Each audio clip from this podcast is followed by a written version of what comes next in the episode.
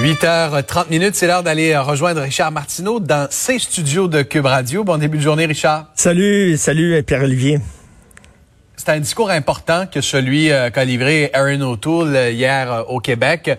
On sent qu'il veut s'immiscer dans la lutte qui se dessine entre les libéraux et les bloquistes. Là. Oui, tout à fait. Écoute, j'adore ça être en élection. J'aime ça. Je pensais pas, là. J'étais fâché quand ils ont dit on s'en va en élection, mais finalement, c'est le fun. Tout le monde nous courtise. C'est comme si, en, de façon régulière, le Québec était un peu exclu, était un peu tout seul pendant la récréation à l'école. Mais là, la plus belle fille de l'école nous fait des yeux doux. Tous les capitaines d'équipe veulent nous avoir dans leur équipe. Écoute, euh, ça n'a pas de sens. Là. On est soudainement la personne la plus populaire. Fantastique. Donc, hier, Erin O'Toole de passage à Québec, et c'était son anniversaire de mariage, M. O'Toole, hier. Mais même s'il avait son épouse à ses côtés, il s'est mis à genoux devant le Québec. Il nous a regardé dans les yeux et il a dit, le 20 septembre prochain, est-ce que vous voulez me prendre pour époux? Alors, c'est ça, là, il a joué le grand jeu. Puis regarde ce qu'il nous a promis quand même. Là, là je vais lire la liste. Là. On va augmenter les pouvoirs du Québec en matière d'immigration. Le Québec va avoir la possibilité de restaurer, de mettre en valeur les joyaux de son histoire. On va appliquer la loi 101 aux entreprises à charte fédérale.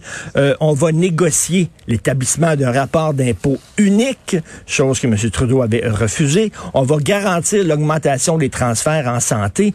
Écoute, c'est fantastique. Bien sûr, là, ce qu'il veut faire, c'est débaucher les gens qui avaient tendance à voter Bloc québécois en disant c'est notre police d'assurance. Et là, en disant non, si vous voulez vous débarrasser une fois pour toutes de Justin Trudeau, votez pour nous. On va vous remercier. On va vous donner plein de beaux cadeaux. Et là, c'est très tentant. C'est un discours de vieux bleu.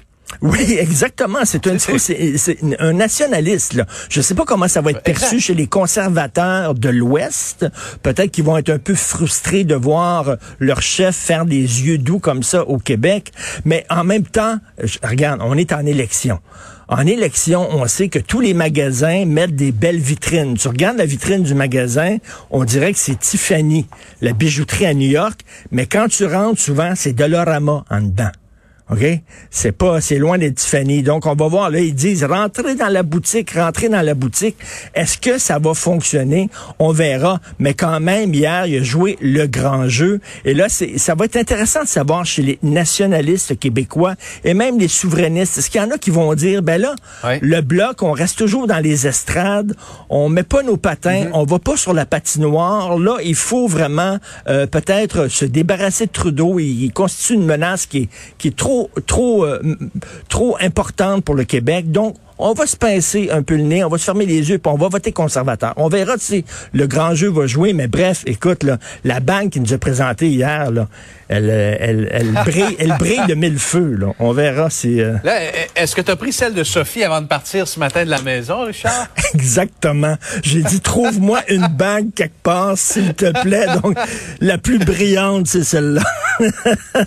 elle est séduisante, cette bague. Euh, autre dossier qu'on aborde ensemble ce matin, Richard, celui des travailleurs de la santé qui, selon toi, euh, doivent impérativement être vaccinés? Écoute, on connaît tous l'expression anglophone, c'est un no-brainer. No-brainer, ça veut dire mhm. qu'il n'y a pas besoin de se casser la tête, c'est évident c'est évident.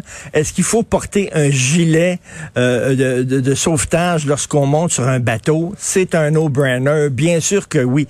Est-ce que les travailleurs de la santé doivent se faire vacciner? Bien sûr. C'est pas la même chose que M. Trudeau. M. Trudeau qui veut imposer la vaccination à tous les fonctionnaires fédéraux, même le gars qui fait du télétravail, qui travaille dans son sous-sol en bédaine devant son ordinateur, devrait être vacciné. C'est peut-être un peu poussé loin. Mais là, les travailleurs de la santé, veut dire, tu, tu côtoies les gens les plus vulnérables, des malades. C'est certain qu'il faut que tu sois vacciné. Et veux-tu me dire comment ça se fait, Pierre-Olivier, qu'il y a des gens qui travaillent dans le milieu de la santé et qui croient pas au vaccin? Ça, c'est comme si tu es curé, par exemple, euh, toi, la communion, tu crois pas à ça, ou euh, la confession, l'Eucharistie. Mhm. Voyons donc, tu travailles dans le milieu de la santé. Il semble que tu crois en la science. Et je t'entendais tantôt, un peu plus tôt, avec M. Blain, là, des usagers du système de santé, qui dit, ben c'est pas d'hier, lui, ça fait longtemps qu'il fréquente les travailleurs du milieu uh-huh. de la santé, puis il dit, il y a toujours eu euh, un noyau dur de gens qui voulaient pas se faire vacciner. Tu dis ça? J'arrive pas à le croire que ces gens sont pas vaccinés, qu'est-ce qu'ils font dans le système de santé? Aller trouver une job ailleurs, exactement. Là, donc, je pense que oui, je, suis convaincu que tous les Québécois, en tout cas une forte majorité de Québécois, se disent, si tu travailles dans un hôpital, faut que tu sois vacciné. Et il y a des provinces qui vont plus loin. Le Nouveau-Brunswick va imposer la vaccination à tous ses fonctionnaires. Euh, ça comprend les enseignants, euh, le personnel euh, scolaire également. Donc, c'est un premier pas au Québec. On verra si ben écoute, éventuellement on ira plus loin. S'il faut atteindre la cible de 95% de ratio Arruda, il va falloir faire même vacciner nos chiens puis nos chats je pense. Merci beaucoup, Richard. On se retrouve demain. À demain. Bonne émission à Cube. Allez.